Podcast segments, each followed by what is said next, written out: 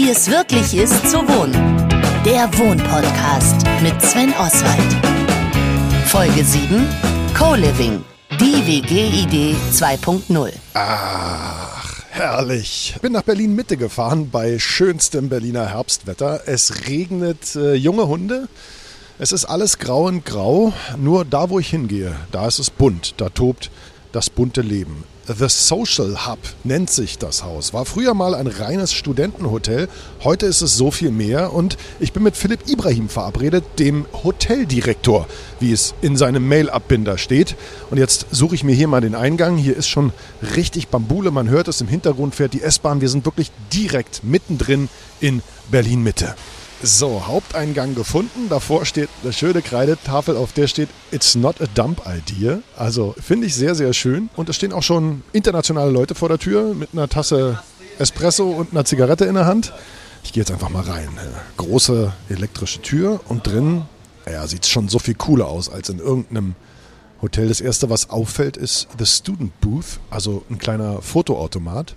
Everybody should like everybody. Das ist ein gutes Motto und wie sehr hier alle sich selber und gegenseitig mögen, das versuche ich jetzt mal rauszukriegen und suche mir erstmal Philipp. So, da ist er, der Hoteldirektor Philipp Ibrahim. Hallo Philipp. Hallo. Schön, dass du Zeit für mich hast. Ey, ich bin hier reingekommen und bin erstmal total geflasht. A, wie riesig das ist, B, wie bunt und C, auch wie trubelig. Hier ist ja richtig Bambule und ich meine, das unter der Woche auf dem Mittag. Ja, ich, was soll ich sagen? Ich bin froh. Es ist noch relativ ruhig, meiner Meinung nach. Wir können ruhig noch ein bisschen mehr äh, vertragen. Aber es ist tatsächlich so, dass es vielen so geht, die bei uns reinlaufen. Wir sind ja als The Social Hub Berlin letzte Woche an den Start gegangen. Das Haus ist Oktober 2019 gegründet als das Student Hotel. Das ist ja so unsere neue Firmierung. Und gerade dieses Entree, wenn man hier reinkommt, da geht es schon darum, dass wir gleich irgendwie einen Eindruck machen. Wir haben über 1000 Quadratmeter Fläche, auch Fläche, bei der sich die ganze Community trifft. Ich muss mal sagen, Community heißt ja nicht nur Leute, die bei uns Geld zahlen, sondern auch meine Mitarbeiter sind ja auch Teil der Community. Und auch die haben ja irgendwie einen Aufenthaltsbereich hier und sind mit uns Teil dieser großen, wunderbaren, ich will nicht sagen Familie, ist ein bisschen abgetroschen, aber Community trifft schon ganz gut. Und ich sehe, ihr habt Innenbereich und einen geilen Hofbereich, wo auch wirklich sehr, sehr viele Sitzgelegenheiten sind. Alles schön bunt gestaltet, weil jetzt gerade bei dem Wetter, wenn man hier draußen so rumläuft, ist ja schon so typisch Berliner Grau. Ja, gerade Berlin, äh, gerade hier auch in der Ecke, das weiß man natürlich, ist äh, Grau die dominierende Farbe. Ich muss sagen, das Social Hub hat nicht deswegen bunte Farbgestaltung gemacht, sondern wir haben ein Inhouse-Design. Für die ist dieses lebendige, colorful, playful und auch, ich sag mal, geht auch um Diversität, viele Farben, viele Diversität. Das ist schon Teil unserer Einstellung, unserer DNA. Und wir, wir zeigen das ja auch ganz klar. Ich sag auch, ich muss immer sagen, wir stehen direkt neben dem größten Cock Berlins, sage ich immer. Ja, also es ist ein bisschen zweideutig. Also ist ein Hahn. Ja. Ist, ist ein großer pinkfarben, metallic pinkfarbener Hahn. Ja, Rooster. Das ist auch ein guter Eyecatcher für den ersten Moment. Achtung, Spoiler-Alarm. Show Your Cock gilt nicht für jeden, der hier reinkommt. Könnte Probleme geben. Wir reden vielleicht nachher nochmal über Hausregeln, aber es ist eine davon. Also grundsätzlich angezogen kommen, angezogen ja. Angezogen und auch vielleicht ein bisschen dem anderen die Möglichkeit lassen, selber zu entscheiden, was er sieht. Aber das kommt schon häufiger vor, dass man dieses Thema nochmal ansprechen muss. Dafür ist es Berlin aber auch. Das stimmt, genau. Und das ist auch schön an Berlin. Ich sehe hier unten habt ihr so, ich sag mal, Videokonferenzzellen, also diese typischen mittlerweile in vielen Großraumoffices, ein Mann, ein Frau Kommunikationskabine. Ihr habt ganz viele verschiedene Sitzgelegenheiten. Ihr habt eine tolle Bar, da wird gerade ein neuer Barista angelernt. Also hier kriege ich einen guten Kaffee, da steht ein Kicker vorne, Fotoautomat habe ich schon erwähnt. Also alleine hier kann ich stundenlang mir die Zeit vertreiben, falls mein Termin, der hierher kommt, mal spät dran ist. Absolut. Also vielleicht muss man dazu sagen, für uns ist Lautstärke doch ein Thema. Wir wollen, dass es immer laut ist. Ihr hört ja hoffentlich auch im Hintergrund ein bisschen Musik. Das ist für uns ganz elementar, dass hier immer genug auch zu tun ist, wenn du mal nicht weißt, wohin mit den Ohren und Augen. Aber es gibt Momente, wo du vielleicht so ein paar Minuten deine Ruhe möchtest und deshalb habe ich diese zwei Telefonzellen oder Quiet Booths gemietet, einfach um die Möglichkeit zu schaffen, wenn du mal kurz aus dem Trubel raus willst, weil das kommt ja auch mal vor, dann kannst du dich dahin zurückziehen und es ist auch total amüsant zu sehen. Ich sehe gerade, eine ist auf jeden Fall belegt, aber oftmals auch meine Mitarbeiter, wenn sie einen Conf-Call müssen oder so, dann gehen die da kurz rein, wenn sie keinen Bock haben auf Büro. Und natürlich, wenn Mutti und Vati aus dem Schwabenländler anrufen und sagen, wie läuft's Studium? Ja, ja, ich bin gerade an der Uni, ist ganz still hier. Ja, was du natürlich noch nicht weißt, ich bin gebürtiger Schwabe, meine Mutter und mein Vater rufen auch an, aber... Du, da kannst du ja nichts für. Nee, ich bin da mega stolz drauf, aber ich spüre auch immer wieder den, den ehrfürchtigen Neid um mich rum. Aber nein, ich muss dazu sagen... Pass auf, unter uns, ich bin Spandauer, ich sollte ganz ruhig sein. Genau, du kommst also auch nicht aus Berlin, sondern bei Berlin, aber... Wobei die Studenten, muss ich ehrlich sagen, die haben ja alle ihre privaten Räume, wo sie wirklich auch sich zurückziehen können und arbeiten und telefonieren mit Eltern oder wem auch immer. Das ist auch ganz wichtig. Also vielleicht muss man das mal in den groben Kontext packen. Wir haben hier 475 Zimmer und von den 475 Zimmern sind 285 schon so gebaut, dass die für Studenten sind. Die Studenten sind dann sechs Monate oder ein Jahr bei uns und haben auch einen Vertrag, der über diesen Zeitfenster geht, bleiben also in dem Zeit Teil dieser Community und haben in diesem Preis, den sie monatlich zahlen, ihr Zimmer mit ihrem eigenen Badezimmer inklusive, haben dann eine Küche, mit der sie sich 12 bis 17 Personen praktisch schon, ich sag mal, ein Mikrocluster oder ein kleines Cluster teilen. Manchmal hast du keinen Bock auf 1000 Leute, manchmal hast du vielleicht auch Bock auf niemand. Gerade morgens, ne, wenn du so noch verpennt irgendwie in die Küche wanderst, um dir mal einen Kaffee zu machen. Grumpy Cat, genau. Deshalb haben wir gesagt, wir haben diese kleinen Küchen, wo man sich zurückziehen kann, wo man auch sagen kann, hey, ich mache jetzt meinen Kaffee oder ich bin nur mit den Leuten, die ich sowieso habe. Wir versuchen auch immer die Cluster, so nennen wir das, so zu belegen, dass das gleiche Abreisedatum ist. Heißt, wenn alle am 31. März gehen, kannst du davon ausgehen, dass die auch einen ähnlichen Lernrhythmus und Pattern haben. Das heißt, wenn der einer eine Arbeit schreibt, schreiben die anderen höchstwahrscheinlich im gleichen Zeitfenster auch was, ist also ein bisschen ruhiger und dadurch formiert sich so eine Einheit, die dann auch selber so Sachen plant. Also ihre Küche sauber halten oder mal einen Kochabend, haben wir alle schon gesehen hier. Das ist genau das, was wir haben. Und wenn du dann sagst, ich habe keinen Bock mehr auf die Vögel, dann haben wir hier in der Lobby eben immer eine Anlaufstation, wo du dich mit jedem zum Tischtennis spielen oder Kickern treffen kannst. Also das ist so, dass wenn man als Student hierher kommt, als junger Mensch in diese Stadt oder auch als jemand, der hier einen neuen Job anfängt, erstmal schon mal super, weil man wird in der Community aufgefangen, weil das fällt ja nicht allen immer leicht, irgendwo komplett neu anzufangen. Darüber habe ich mich mit Franziska Lauter, Psychologin, unterhalten. Frau Lauter, was macht es mit uns, wenn wir beispielsweise für Studium oder Job so in die Fremde ziehen müssen? Das bringt natürlich eine tolle Chance mit sich. Es ist ein Neuanfang, aber jeder Neuanfang ist natürlich auch eine Herausforderung. In der Psychologie nennt man das auch eine Schwellensituation. Auszug von zu Hause, Auszug in eine neue Stadt oder Einzug in eine neue WG, Co-Living etc. Ja, was macht es mit einem? Man kann es für sich nutzen, sagen wir es so. Man kann sich selber überlegen, wie man sich darstellt natürlich, wie intensiv man in Kontakt mit den Leuten gehen möchte, mit denen man dann zusammen wohnt. Oder auch, dass man vielleicht nicht so intensiv erstmal mit denen in Kontakt gehen will. Mhm. Wenn ich jetzt so von zu Hause weg bin, quasi entwurzelt, stecken das alle Menschen gleichermaßen gut weg oder gibt es da so Typen, wo sie sagen würden, hey, bleib mal lieber zu Hause? Es gibt die klassischen Nesthäkchen. Mhm. Der Name ist ja da auch Programm. Den fällt diese Schwellensituation, in eine andere Stadt zu ziehen oder das Studium zu beginnen, den fällt es etwas schwerer und die anderen sind natürlich sehr, sehr begeistert und freuen sich schon auf den neuen Lebensabschnitt. Da gehen Menschen ganz unterschiedlich natürlich mit um. Ich glaube aber, die Mehrzahl gerade von jungen Leuten, die jetzt für ein Studium oder einen Job in eine neue Stadt ziehen, freut sich eher darauf und sagt, okay, neuer Lebensabschnitt und die neuen Leute, die ich da kennenlerne. Willkommen in meinem Leben, ich bin da. Bei denen, denen es schwerer fällt, kann da so eine Co-Living-Idee, also so eine Art WG 2.0 eine gute Idee sein? Kann das helfen? Absolut. Vor allen Dingen, wenn man ein bisschen introvertiert ist. Man unterscheidet ja in der Psychologie extravertierte Leute, die finden das toll, wenn ganz viele Leute um einen rum sind, die laden sich energetisch eher daran auf und haben Spaß daran. Und die Introvertierten, denen fällt es eher schwer, neue Kontakte zu knüpfen.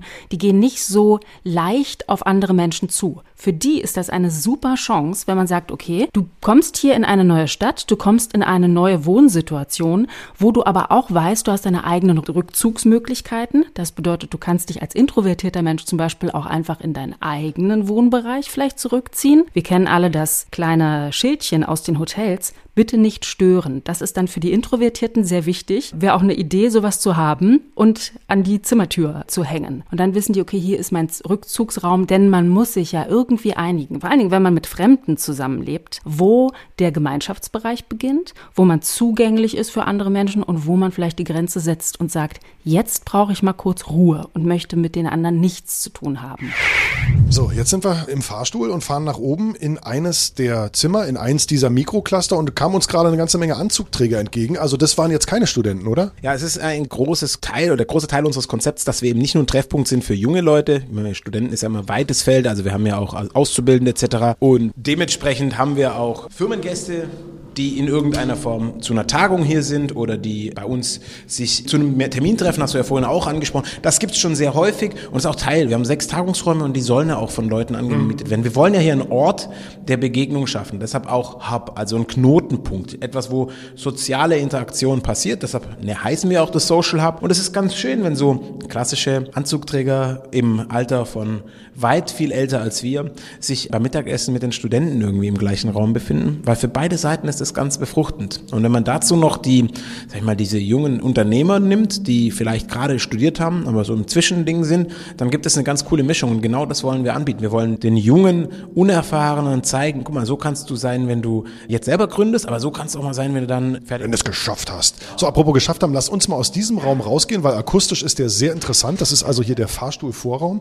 Jetzt sind wir auf dem Hotelflur, beziehungsweise auf dem Studentenflur. Müssen ein bisschen leiser sein, weil wir wollen ja hier niemanden stören. Na, wir müssen gar nicht stören. Also es ist um die Zeit nicht so viel los, aber wie gesagt, das ist vielleicht vom Verständnis. Hier ist ein klassischer Hotelgang, das heißt, wir kommen aus dem Hauptaufzug raus und um in den Studententeil zu kommen, haben wir hier so einen kleinen Schlüssel und da gibt es eine extra Tür, die ist auch gesichert. Warum haben wir das? Wir wollen zum einen dem Studenten oder diesen Clustern so eine gewisse Privacy geben. Wir wollen aber auch zum anderen nicht, dass jeder überall hinläuft. Das ähm, ist auch für die Sterneklassifizierung nachher ganz wichtig, weil nachher kannst du ja nicht erklären, warum hier ein vier Sterne klassifiziertes Zimmer ist und da nicht. Also der Gast muss schon eine Klarheit haben, warum wir was machen. Und wenn wir im Sommer alle Zimmer, wir gucken uns gleich eins an von den Studenten, nicht an Studenten vermieten, sondern an normale Hotelgäste, dann stellen wir da Kaffeemaschinen, Wasserkocher und alles, was halt noch fehlt an Dekoration zusätzlich mit rein, sodass wir dann wirklich ein vier Sterne klassifiziertes Hotelzimmer haben. Das ist das hybride Hotelkonzept, das es uns erlaubt, auf den Markt Einfluss zu nehmen. Noch ein Beispiel, wenn während Corona eben nicht so viele Hotelgäste da sind, kann ich einen Teil der Hotelzimmer benutzen und kann Studenten da unterbringen und kann die dann trotzdem als Teil der Community führen. Das ist einmalig. Das ist super und das ist halt extrem flexibel und damit seid ihr auch total ich sag mal, schnell und agil, wenn es darum geht, die Zimmer sinnvoll zu benutzen. Da hatten ja viele Hoteliers echt Probleme hier in Berlin während der Pandemie und während der Lockdowns. Und ich vermute mal, nur so lässt sich sowas auch finanzieren, weil man sagt, man vermietet auch, ich sag mal, für normales Geld an normale Hotelgäste. Ja, absolut. Also jeder Investor sagt sofort, brauchst du die Studenten wirklich? Und wir sagen, ja, das ist unser Versprechen. Also dieser Ort der sozialen Begegnungen schaffen wir nur dadurch, wenn wir den jungen Studenten oder den jungen Leuten die Möglichkeit geben, für ein faires Geld irgendwie ein tolles Jahr zu haben in einer großartigen Stadt und gleichzeitig das Ganze zu mischen mit den Leuten, für die es eben finanziell besser ist. Also ein Student zahlt deutlich weniger wie ein Hotelgast, wenn man das auf die Nacht runterbricht, aber wir fangen hier bei einem Jahresvertrag 870 Euro im Monat an. Das ist schon auch Geld. Wobei ich immer relativieren möchte. Wir sind mit Blick auf den Alexanderplatz, da ist ein Gym dabei, da ist eine Wäscherei dabei, wo du waschen kannst, ein Fahrrad ist dabei, immer wenn du brauchst. Also es ist schon ein Komplettangebot. Klingt super. Ich bin leider aus dem Studium raus, sonst wäre ich gerne dabei. So, jetzt wollen wir mal sehen, Co-Living. Wir stehen jetzt hier vor der Tür, da ist eine junge Dame in rosa Schlabberhose und in weißer Schlabberjacke und da steht Kitchen an der Tür. Das heißt, es ist jetzt eine dieser Küchen? Genau. Wir haben insgesamt 24 Shared-Küchen oder Teilküchen für diese 24 Cluster und wir stehen jetzt vor einer davon, in der sich so um die 17, 19 Studenten dann auch aufhalten, wenn die abends was machen. Da haben die also einen eigenen Kühlschrank. Wir sehen ihn hier in dem Kühlschrank eine Nummerierung. Da ist ihr Zimmernummer nummeriert. Wir haben ein eigenes Fach. Auf dem Fach steht auch die Zimmernummer, sodass man sagen kann, hey, das ist mein Salbeiblatt, das muss hier bleiben. Wir stellen aber Teller und so die Basissachen sind mit drin, aber jeder hat so seine eigenen seine Lieblingstasse. Korrekt. Die, du hast ja auch deine Lieblingstasse, wo bestimmt irgendwie im Gesicht von dir steht drauf. Hase drauf. Ja. genau. Bei mir steht Super Dad, glaube ich, drauf. Also, aber jeder hat sowas. Das gibt's hier auch. Es ist viel interessanter, wenn die ausziehen. Oftmals bleibt was liegen. Und wir spenden immer sehr viel an die Stadtmission, auch an den Kleidern, weil viele der Studenten lassen einfach ihre Sachen auch hier, wenn sie dann hier fertig sind. Aber das ist eine der Küchen, ganz genau. Gut, da gehen wir nicht rein. Da ist eine junge Dame, die hat jetzt ihr Laptop rausgeholt und arbeitet, während sie ihren Joghurt isst. Das heißt, wir gucken uns jetzt einfach mal so ein Zimmer an. Genau. Ich könnte aber sagen, hier könnten wir jetzt reingehen, weil die junge Dame ist schon ein Wiederholungstäter. Die war schon mal ein halbes Jahr bei uns, hat dann ein Jahr Pause gemacht und kam jetzt wieder zum nächsten Semester. Sowas gibt's auch bei uns. Okay, aber das ist dann ja irgendwie durchaus das ganz große Lob. Ne? Das heißt also, ihr macht wohl einiges richtig, wenn die Leute wiederkommen. Korrekt. Auch der junge Mann, der uns gerade entgegenkam, ist auch ganz still, kam aus dem Zimmer raus, hat erstmal die Augenbrauen hochgerissen. Oh Gott, ein Mikrofon. Natürlich, die, die uns schon kennen, wissen, dass ab und zu hier jemand mit jemand spricht. Das ist ja Teil unseres Verständnisses. Aber wir machen einiges richtig und vor allem, du hast es vorhin auch gesagt, wir bieten so ein Ankommen. Also du hast so einen Sicherheitsmoment auch, wo nicht nur für den Studenten oder für den jungen Mann oder jungen Menschen weiß, er ist hier zu Hause, sondern eben auch vielleicht für die Leute, die da noch mitfinanzieren. Muss man ja auch immer mit dran denken. Ne? Ja, also wenn Mutti mal zu Besuch kommt, dann kriegt die hier ein ganz normales, oh, was ist ganz normales, ein Vier-Sterne-Hotelzimmer. Dann weiß irgendwie Sohnemann oder Töchterchen, der geht's gut. Und dann kann ich ihr auch mal mein neues Zuhause zeigen. Und mal ehrlich gesagt, so von, vom, vom Vibe, von der Stimmung und von so, das fühlt sich alles echt super an. Also so richtig nach schönes Berliner buntes Leben. Also ich kann mir gut vorstellen, dass es abends nochmal deutlich trubeliger ist als jetzt über Mittag. So, da wird nochmal kurz geklopft, aber wir haben einen Schlüssel zu dem Zimmer. So, jetzt sind wir drin. Oh, das ist aber schön. Da ist ein großes Bett. Ich sag mal, da kann man auch mal zu zweit drin schlafen. Ähm, right here waiting for you steht da oben drüber. Das ist sehr schön. Fernseher, Regal, Schreibtisch, da ein Schrank mit einer Kommode drunter und einer Möglichkeit, Sachen aufzuhängen. Eigentlich alles da, was in einem guten Hotelzimmer ist, aber es ist schon auch ein bisschen geräumiger als so ein normales Hotelzimmer, wie man das aus so Messehotels und so kennt. Ne? Man muss sich vorstellen, in 90 Prozent aller Fällen steht an dieser Stelle, müsst ihr euch denken, neben diesem Schrank diese 1 oder 5 Euro Ikea-Hängeregal, wo man so Kleider aufhängen kann. Fast jeder Student hat es hier. Ich glaube, wenn man die irgendwann sammelt, gibt's die bei uns. Die Koffer liegen oft oben auf dem Schrank und der Rest ist wirklich selbst benutzt. Wir haben hier, wenn du jetzt genau guckst, sehr wenig Dekoration, weil wir einfach sagen, wenn du irgendwo zu Hause bist, dekorierst du ein bisschen selber. Du bringst deine Bilder mit, deine Bücher oder dein Laptop. Das ist genau der Gedanke. Im Hotelzimmer steht da hier noch, ich sag mal. Staubfänger, Firlefanz. Ne? Aber du hast ja deinen eigenen Firlefanz, wenn du ein Jahr da bist. Die Best Dad of the World Tasse und solche Sachen. Genau, das ist es. Du hast es beschrieben. Wir haben ein großes Bett, immer 1,60. Man darf da auch mal zu zweit schlafen. Viele tun auch mal ab und zu jemand mitbringen. Aber offiziell ist es ein Einzelzimmer. Die mieten das also immer als Einzelperson. Das ist auch ganz wichtig. Mit zwei Personen auf so einem kleinen Zimmer, das kann auch schon sehr bedrückend wirken. Ne? Fernseher und auch ein Badezimmer. Ich habe mal ganz am Anfang Nasszelle gesagt, weil das der offizielle Begriff ist und wurde von einem Radiomoderator so ein bisschen belächelt. Deshalb sage ich das jetzt nicht mehr. Wir sagen immer das Harnsteinzimmer. ja, Nasszelle kommt daher, wenn du in der Hotellerie bist oder in dieser, oftmals sind das eingesetzte Kabinen. Also das ist ja überall das Gleiche. Plastikguss, ja. Also es war mal ein großer Plastikwürfel, der wurde dann ausgehöhlt. So in etwa, jetzt guckst du mal rein und sagst dir mal, ob das, Das mache ich, das mache ich. Ja, sehr gut. Also hier geht natürlich eine Tür dann ab. Nicht irgendwie blöde Schiebetür oder so, wo, was man hört und wo es durchdampft. Nee, richtig schön, stylisch, ja. Dunkelgraue Fliesen, eine wunderbar ausreichend große Toilette mit viel Abstand zum Waschbecken, weil ich bin ja so ein langer Lulatsch. Das ist so der Stirn-Knie-Moment, ja. Beim auf dem Handysurfen stoße ich mir die Stirn an der Waschbeckenkante oder eben die Knie und eine begehbare Regendusche mit einer einfachen Glasabtrennung, Platz für Handtücher, also alles da, was man braucht. Sehr, sehr stylisch, sehr schick, aber eben auch schön minimalistisch. Also jetzt nicht irgendwie Firlefanz goldene Wasserhähne, braucht ja kein Mensch, wenn man hier wirklich wohnen will. So, jetzt gehe ich doch nochmal ans Fenster gucken, lieber Philipp. Das ist jetzt so Fenster zum Hof. Nee, das ist zur Straße und da ist dann gegenüber schon ein anderes Gebäude. Was ist das? Da sind so Klebezettel an, an den Fenstern. Ist es schon fertig oder wird es noch? Ja, also ich glaube, es ist so ein bisschen was von beidem. Es ist schon ein bisschen fertig. Oben sehen wir einen Drucker. Wo ein Drucker steht, wird gedruckt. Da sind auch schon Menschen. Da sitzen Leute am Konfitisch, genau. Also das ist Voltaire, das ist unser Nachbar. Ein Bürogebäude, kommt unten noch ein bisschen Handel und Gastronomie. Wir wissen noch nicht genau, was da reinkommt. Ich habe den Investor schon hier gehabt, also es ist ganz schön für uns, weil dadurch, dass die jetzt fertig sind, kann ich die kleine Straße, die hier steht, auch endlich als Privatstraße so nutzen, Zufahrt zur Tiefgarage und so weiter und so fort. Also das war sehr belastend mit der Baustelle, aber die sind jetzt fertig und wenn wir noch zwei Etagen weiter oben wären, sieht man auch noch den Fernsehturm. Also ich kann auch ein paar Zimmer mit Blick auf den Fernsehturm verkaufen. Blick aufs Meer geht nicht. Ja, so weit kann keiner gucken, auch wegen Erdkrümmung. Ist ein Problem. Ist in Berlin immer ein Problem. Sagen wir mal so, solange man von Berlin aus das Meer noch nicht sieht, geht's uns ja allen noch gut. Absolut richtig. Wir haben eine 1A-Lage auch für das, was wir hier machen mit den Studenten. Das ist schon eine ganz einmalige Sache. So, und dann ist es so, man kommt hier an, man packt seine Sachen aus und dann überall Menschen, fremde Menschen. Und wie man sich da verhält, da habe ich auch noch mal ein paar Tipps besorgt von Franziska Lauter.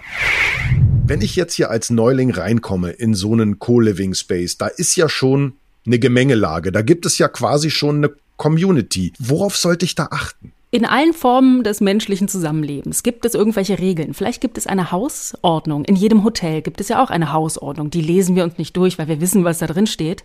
Aber gerade die Regeln, wenn man so neu ankommt, die wären interessant für einen selbst, denn man will sie ja eigentlich auch selber befolgen. Und vielleicht wäre es eine ganz gute Idee, in solche neuen Situationen, wenn man also wirklich ankommt, relativ offen reinzugehen, aber auch ein bisschen kritisch, nicht naiv und zu gucken, vielleicht, wenn man sich vorstellt oder wenn man die Leute trifft, zu gucken, so was ist meine Intuition, wer ist mir sympathisch, mit wem würde ich gerne mehr zu tun haben oder auch weniger. Und vor allen Dingen bei der Vorstellung einfach, das ist ja immer der beste Tipp, ganz normal zu sein und so zu sein, wie man ist, keine Rolle zu spielen, weil man lebt ja mit den Menschen zusammen. Wenn man am Anfang schon eine Rolle spielt, dann wird das vielleicht ein bisschen anstrengend. Jetzt den richtigen Weg zu finden zwischen, was Sie eingangs sagten, wie will ich wirken und eine Rolle spielen, ist wahrscheinlich echt die Kür. Aber wenn ich so komplett neu irgendwo hinkomme, dann kann ich doch auch durchaus versuchen, komplett neu anzufangen. Also sagen wir mal, ich will jetzt nicht sagen, ich war in der Schule ein Mobbing-Opfer, das bin ich jetzt hier nicht mehr. Ne? Das wäre jetzt ein ganz krasses Beispiel. Aber wenn ich eben eigentlich der Introvertierte bin, kann ich doch sagen, so, und das ist jetzt ein super Cut, um zu sagen, und jetzt gehe ich mal ein bisschen aus mir raus. Das ist eine enorme Chance, genau. Deshalb verlassen wir auch so gerne von Zeit zu Zeit unser Nest, das wir uns gebaut haben, und gehen in neue Situationen hinein. Das heißt, die Chance, psychologisch gesehen, wäre genau für Introvertierte zu sagen, hallo, ich bin da, ich bin vielleicht ein bisschen schüchtern, aber ich habe Interesse an euch und jetzt gehe ich wirklich hinaus in die Welt. Es gibt auch den anderen Fall, dass man vielleicht in so eine Situation reingeht und man weiß, ich bin immer sehr bemüht um andere oder ich tue sehr viel für andere. Das wurde ein bisschen stressig irgendwie in meiner alten WG zum Beispiel. Ich war immer die, die, weiß ich, den Abwasch gemacht hat und so weiter. Diese neue Situation mit den Fremden, die diese Rollen noch nicht kennen bei mir, die nutze ich jetzt, um meine eigenen Grenzen gut setzen zu können wäre auch eine schöne Möglichkeit für einen Neuanfang. Das ist schon mal ein richtig, richtig guter Tipp. Welche weiteren Tipps würden Sie denn, ich sag mal, Coworking oder WG 2.0 Neulingen noch mitgeben? Man sollte sich die Regeln auf jeden Fall gut an gucken, die da schon bestehen, die vielleicht sogar aufgeschrieben sind, die niedergeschrieben sind, die offizielle Hausordnung, aber auch die inoffizielle Hausordnung mal mit sich abstimmen.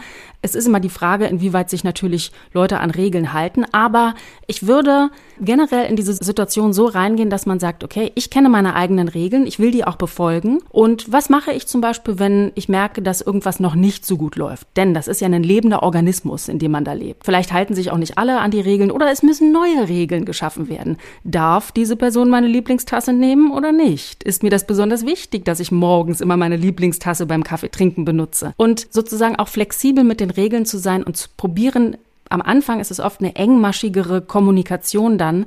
Auf was muss man sich einigen mit den Leuten? Mit wem läuft das ganz einfach, weil die vielleicht sehr rücksichtsvoll sind von Natur aus? Und wo merkt man, Moment, das ist ein Spezialkandidat, ich kenne den zwar gar nicht so richtig genau oder eine Spezialkandidatin. Mit der muss ich nochmal eine Sache klären und das probieren, so unaufgeregt wie möglich zu machen. Denn Menschliches Zusammenleben bedeutet immer, dass man auch mit der Nagelfeile an Sachen manchmal ran muss und ein paar Sachen noch verbessern kann. Also nicht immer Gießkanne, manchmal Pipette und im Notfall immer noch das Please do not disturb Schild an die eigene Zimmertür und in sein eigenes Rückzugsreich. Vielen, vielen Dank, Franziska Lauter. Sehr gerne.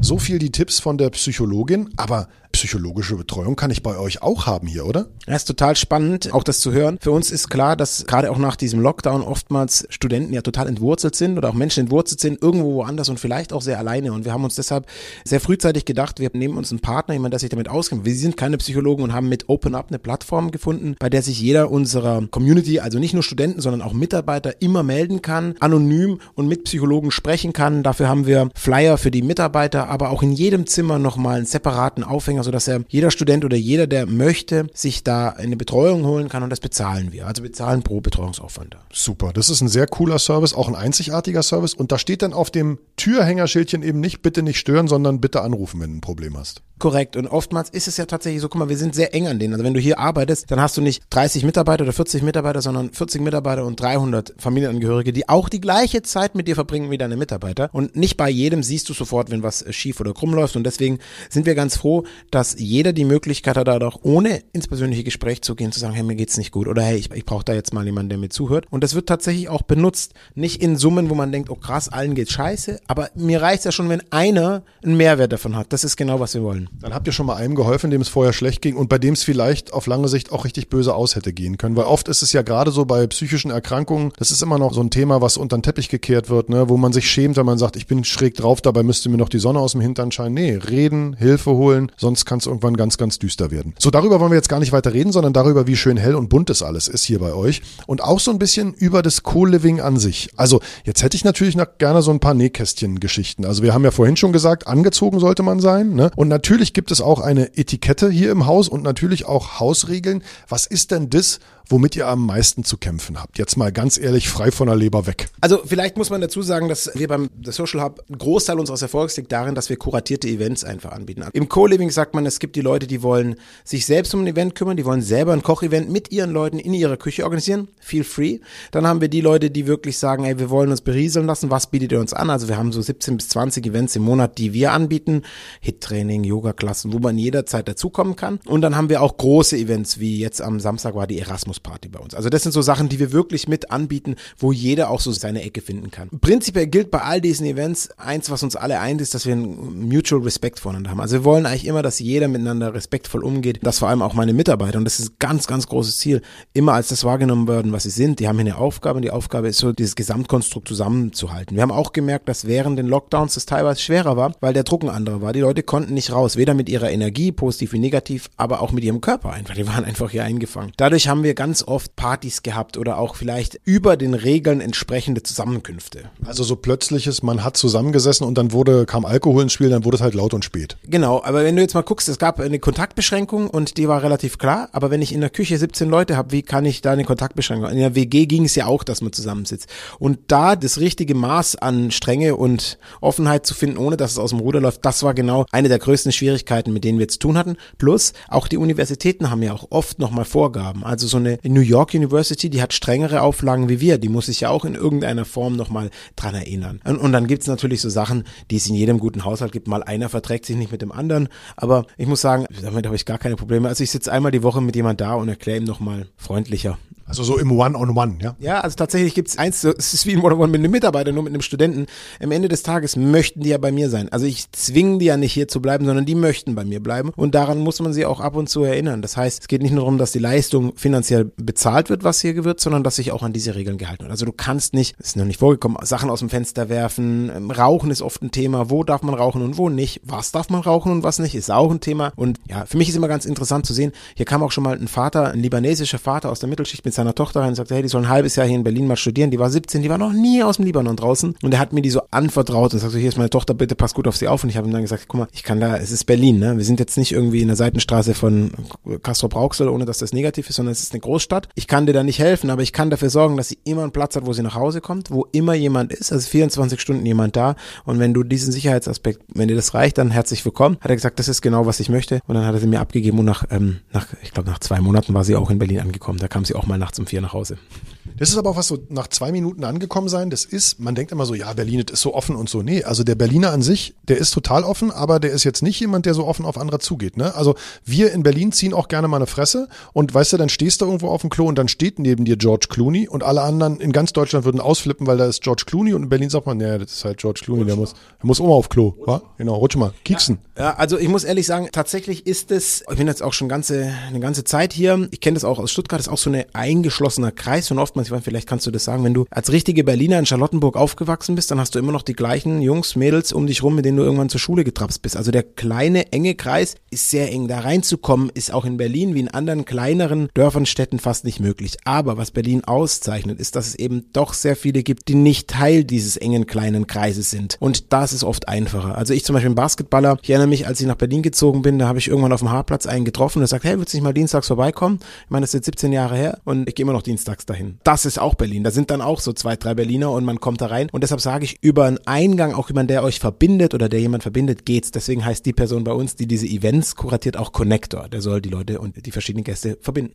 Also im Social Hub gibt es einen Connector oder mehrere und das ist eben auch gut. Also das ist, glaube ich, auch genau das Feature von Co-Living. Ich live hier in meiner Bude und habe hier meine Ruhe oder auch meine Frau, Freundin, Freund, Mann, was auch immer ich gerne möchte, habe meinen Rückzugsraum, gehe vor die Tür, treffe auf dem Flur schon coole andere Leute und dann unten in der Lobby im Foyer eben Hunderte oder in meiner Küche irgendwie meine 16, 17 WG-Nachbarn eigentlich, ne? Ich kann dann nur Guy Perdix zitieren, der hat das The Art of Co-Living geschrieben, also ich kann ihn nicht zitieren, zitieren, aber das kann ich jedem nur ans Herz legen, das ist praktisch die Bibel des Co-Livings. Der hat mal geschrieben, die Kunst ist, dass du dem, der selbst ein Event machen möchte, die Möglichkeit bietest, ein Event zu machen. Dann dem, der ein Event nur teilnehmen möchte, auch abholst und auch dem, der eigentlich gar nicht teilnimmt, aber trotzdem irgendwo das Gefühl haben möchte, dazu zu gehören. Und diese drei Teilbereiche abzubilden, das haben wir zumindest mit The Social Hub geschafft. Das ist auch das, worum es nachher geht, dass wir wirklich innerhalb von diesem Co-Living Community einen Hub oder einen Anlaufhafen bieten, wo jeder so versuchen kann, wo er sich andocken kann.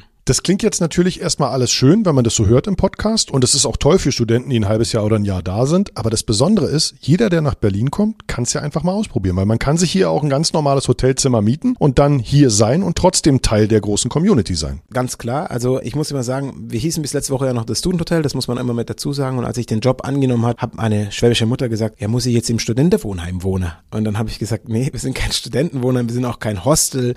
Es ist ein Vier-Sterne-Hotel. Das ist wirklich das, was über allem steht. Und jeder darf bei uns auch zu Gast sein. Solange ich Zimmer habe, darf jeder kommen. Es gibt ja auch keine Altersbeschränkung. Das ist auch klassische Frage. Da. Hat mich ja auch eingelassen. Ja, genau. Ja, ja. Mit 20-Jährige sind jetzt sowieso ganz entspannt, mein Lieber. Aber nein, also es Danke, was möchtest du trinken? Da unten ist eine Bar. Also es ist tatsächlich so, dass wir die Frage häufiger bekommen, dass wir gar keine Altersbeschränkung haben, sondern dass wir natürlich sagen, wenn du im Adlon übernachtest oder im Fünf-Sterne-Haus, dann ist es selten, dass da einer mit Jogginghosen und Schlabberschuhen, die nicht von Balenciaga sind, irgendwie durch die Lobby schlappt. Bei mir ist es ganz normal. Hier kommen die Leute eben kommen so rein, wie sie sich gerade fühlen, auch wie sie aufgestanden sind. Wenn die ihren Hafermilchkaffee jetzt in Boxershorts trinken oder in kurzen Hosen, dann kommen die so runter. Und das ist auch in Ordnung. Aber für viele unserer Gäste ist es ganz cool zu sehen, dass es so eine krasse Normalität ist. Also das ist genau das Schöne. Philipp, vielen, vielen Dank. Es hat mir echt Spaß gemacht und ich werde auf jeden Fall die nächsten Gäste, die nach Berlin kommen, hier bei euch unterbringen. Einfach, weil ich dann als deren Gast hier bei euch abhängen darf. Das ist das Schönste, was du mir sagen kannst. Und wenn alle, die zuhören, das Gleiche machen, dann ist es wunderbar. Kriegen meine ja wieder keinen Platz mehr. Vielen, vielen Dank. Dankeschön. Das war Wie es wirklich ist zu wohnen. Der Wohnpodcast mit Sven Oswald. Produziert von Ström New Audio Culture.